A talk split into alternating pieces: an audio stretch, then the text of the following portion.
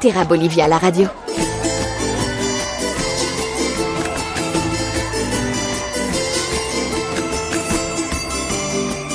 Bonjour et bienvenue dans cette euh, nouvelle édition de Terra Bolivia, la radio, émission consacrée à la, à la Bolivie pour vous faire découvrir euh, ce pays et peut-être vous donner envie, euh, vous aussi, de venir le découvrir.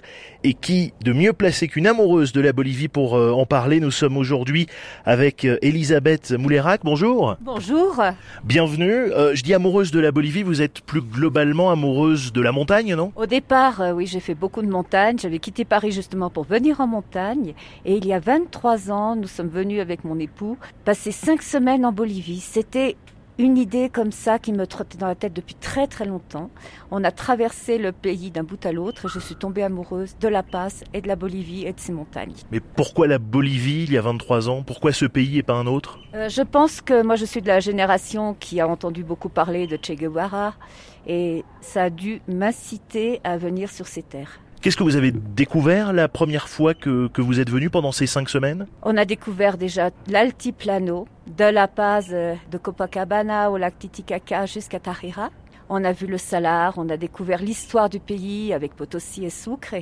Et surtout cette ville de La Paz complètement atypique, nichée dans son canyon. C'est une ville qui est merveilleuse parce qu'elle respecte à la fois la terre qui l'entoure, qui la supporte, qui bouge, on la sent vivante là-dessous, et c'est un mélange de modernité incroyable, les immeubles acidulés à côté d'une vieille maison coloniale, voir passer les Dodge, euh, les Bluebird sous le téléphérique, c'est une terre de contraste et c'est pour ça que j'aime ce pays.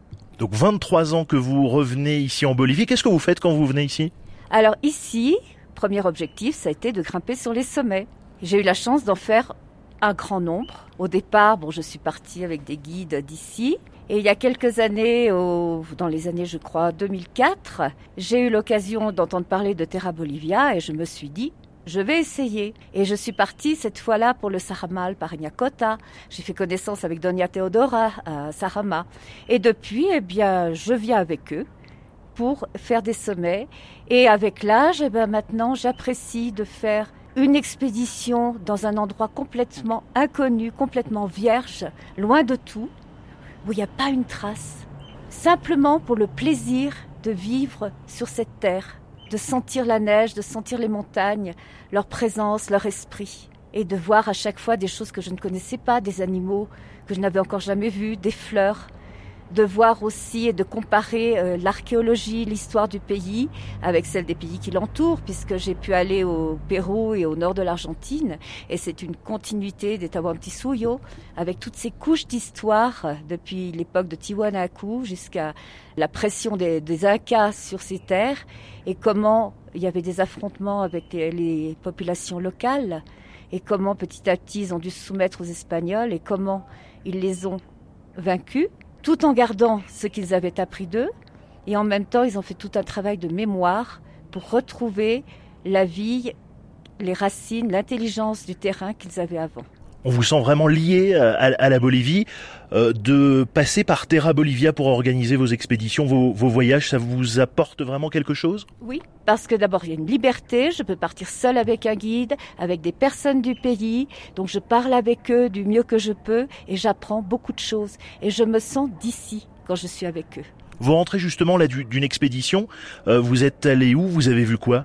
Alors cette fois, ça fait plus de 20 ans que les guides d'ici m'en parlaient, me disaient il faut aller à la Cordillera de Apollo Bamba. Et cette fois, j'ai osé, j'ai eu très peur, mais j'ai osé et euh, je ne le regrette pas parce que c'est loin de tout.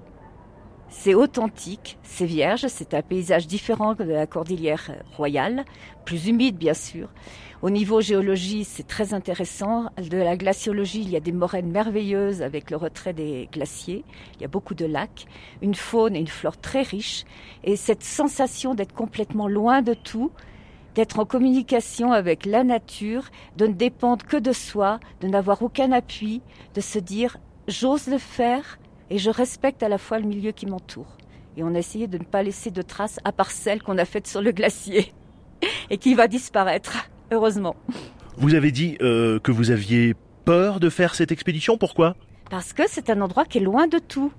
Et il y a quand même euh, un risque à prendre, mais comme j'aime prendre des risques, j'étais heureuse de le faire. Vous avez vu des animaux aussi particuliers là-bas? Oui, on a eu beaucoup de chance au retour de croiser un chat, un gâteau andino. Donc c'est le chat des Andes.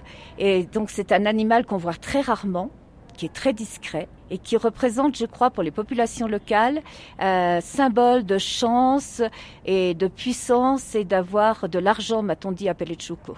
Est-ce que ça demande une préparation particulière de faire ce genre d'expédition ou si on est bon marcheur, ça peut suffire? Alors pour aller là-bas au Chopiorco, non, euh, c'est un endroit qui est quand même difficile à la fois d'accès et le glacier est très tourmenté, c'est très long, donc je pense que c'est un, un, endroit à ne euh, faire fréquenter que par des personnes expérimentées, vu l'isolement et vu les barres de sérac qu'il y a. Quel est le plus beau souvenir que vous gardez de cette expédition-là?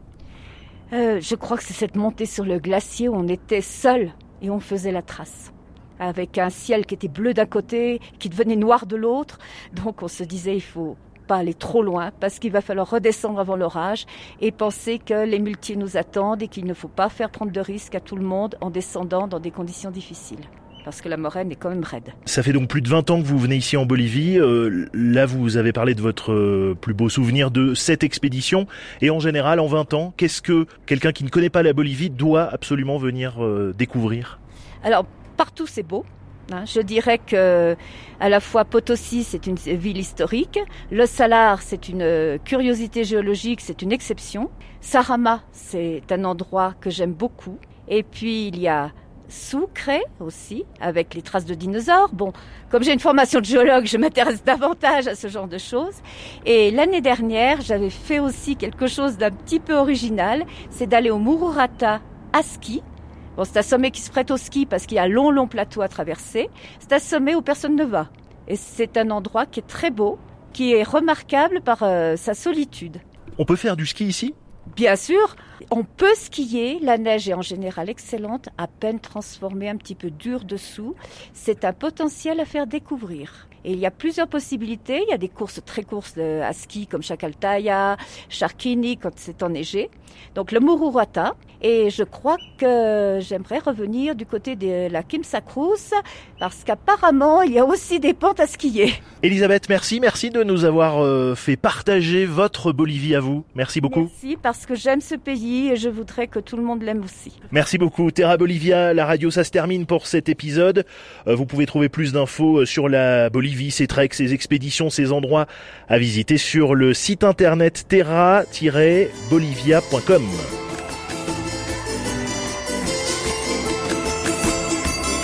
Retrouvez toutes les informations utiles sur le site www.terra-bolivia.com.